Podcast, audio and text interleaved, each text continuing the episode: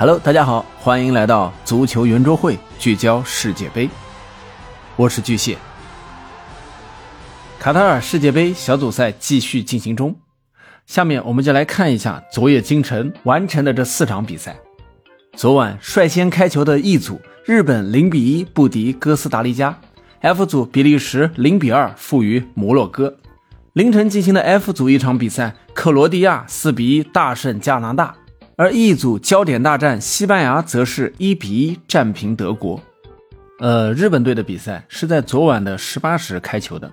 上半场呢，双方都没有什么很好的表现。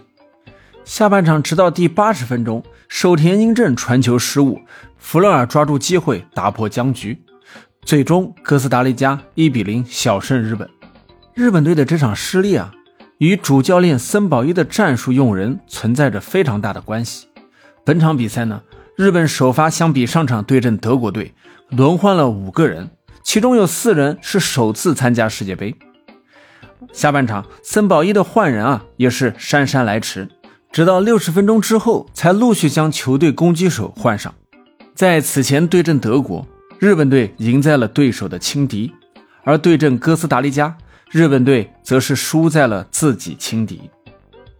比利时和摩洛哥的比赛进球同样是发生在下半场，第七十三分钟，萨比里通过任意球率先打破僵局。在比赛的补时阶段，阿布赫拉尔扩大比分优势，最终世界排名第二的比利时零比二不敌摩洛哥。这也是九四年世界杯以后比利时首次在小组赛输球，世界杯比赛再次爆冷。而同组的另一场比赛。克罗地亚对阵加拿大，在零点开球，开场仅两分钟，阿方索·戴维斯就通过头球帮助加拿大取得领先。第三十六分钟，克拉马里奇扳平比分。半场即将结束时，利瓦贾将比分反超。第七十分钟，克拉马里奇梅开二度，扩大领先优势。中场前，马耶尔破门，最终克罗地亚四比一逆转加拿大。加拿大两战全败，小组垫底，已经提前一轮出局。同时，加拿大也是本届杯赛中第二支被淘汰的队伍。最后一轮，克罗地亚将对阵比利时，摩洛哥将对阵加拿大。克罗地亚、摩洛哥都只需要打平即可出线，比利时则需要死磕克罗地亚，末轮必须赢球才能出线。随着一组的第二轮展开争夺，西班牙一比一战平德国。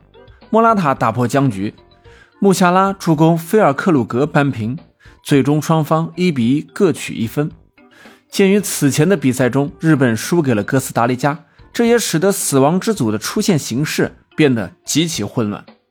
末轮，日本将对阵西班牙，德国对阵哥斯达黎加。西班牙只需要打平即可确保出线，即便是输球也有出线的可能。而日本队则需要赢球才能保证出线，德国队呢，则是仍有出线希望。不过，他们不但要自己赢球，还需要看另外一场比赛的结果。最后一轮的跌宕起伏和变数丛生，也是世界杯魅力所在。好了，今天的节目就到这里，欢迎您关注、评论、订阅，感谢您的收听，我们下期见。